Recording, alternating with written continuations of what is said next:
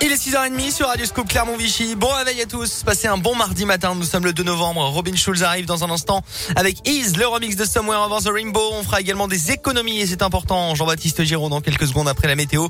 Et l'actu 100% local. Colin Code de retour à mes côtés après un week-end dans le sud de la France. Eh Bonjour oui. Colin. Bonjour Alexis, bonjour à tous. C'était bien? Ah ouais, c'était bien, bien profité. Vous avez eu du beau temps quand même euh Oh, beau temps, c'est un bien grand mot, mais Oui, bah, bah, disons que, Halloween, il en pleuvait général, pas. il Ouais, voilà, c'est ça. hein. Donc c'est un temps automnal, voilà. Bon, mais ça s'est bien passé. S'il a pas plu, euh, ça va alors. Bon, Colin a profité euh, d'un bon week-end de trois jours. Moi, j'ai bossé hier. Ouais. Donc maintenant, c'est à vous de travailler. Voici le journal complet. Et à la une ce matin, c'est le grand jour pour l'aéroport de Clermont. On vous en a déjà parlé sur Radio Scoop. La liaison aérienne entre Clermont et Paris-Orly est rétablie donc à partir de ce mardi. Très attendu par les chefs d'entreprise pour leur rendez-vous à la journée à Paris. La liaison sera assurée par la compagnie Amelia. Deux allers-retours sont prévus chaque jour du lundi au vendredi et il y aura une seule rotation le dimanche. Les collectivités se sont engagées pour permettre le redémarrage de cette ligne.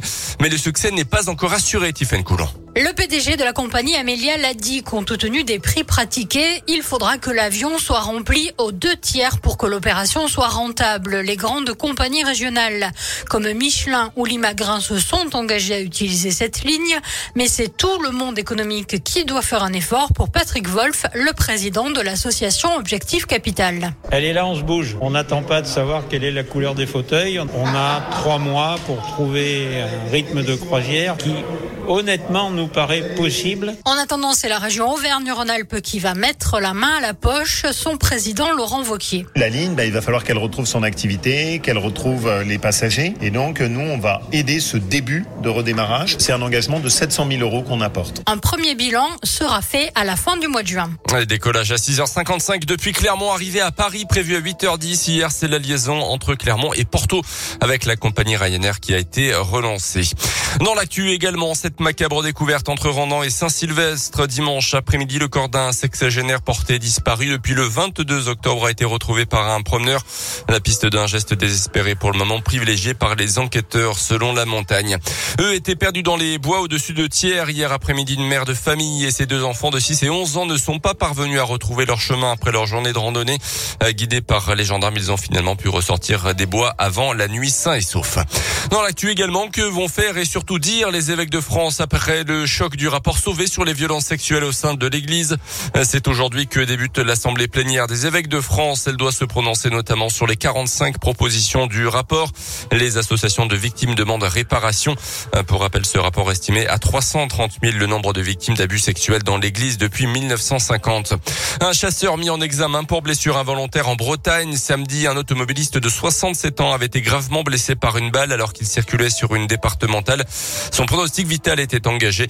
Le suspect âgé de 69 ans a été remis en liberté sous contrôle judiciaire. Selon l'Office français de la biodiversité, 136 accidents de chasse ont eu lieu l'an dernier, euh, tuant au total une dizaine de personnes. Et puis je rappelle que les pneus neige sont désormais obligatoires dans les départements montagneux, le Puy-Dôme, la Haute-Loire et une partie de l'Allier sont concernés depuis hier. Euh, Quatre pneus neige ou alors détenir des chaînes dans le coffre de votre véhicule pour éviter d'être- bloqué en cas de chute de neige. Euh, Pour autant, le gouvernement a annoncé une tolérance d'un an, pas de sanctions donc prévues pour l'instant.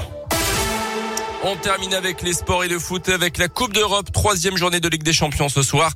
Lille se déplace à Séville à 21h. Le Paris Saint-Germain jouera demain soir à Leipzig et puis près de 2000 euros d'amende pour la Fédération française de football. L'instance mondiale du foot a Ah. puni la France parce que des supporters ne portaient pas le masque lors du match nul contre la Bosnie début septembre. Au total, une cinquantaine de fédérations ont été sanctionnées pour, par des, pour des amendes ou encore des matchs à huis clos. Oui, il va falloir faire pas attention bien. et bien mettre le masque Ah bah euh, pour les prochains matchs euh, hein. de, de l'équipe de France de football. Ils joueront en plus de ça euh, dans le mois parce que je regardais pour le Clermont Foot match à saint ce week-end et puis ensuite euh, trêve Le international 21, là. et puis ouais, Ouais. bah, c'est ça 21 novembre contre Nice.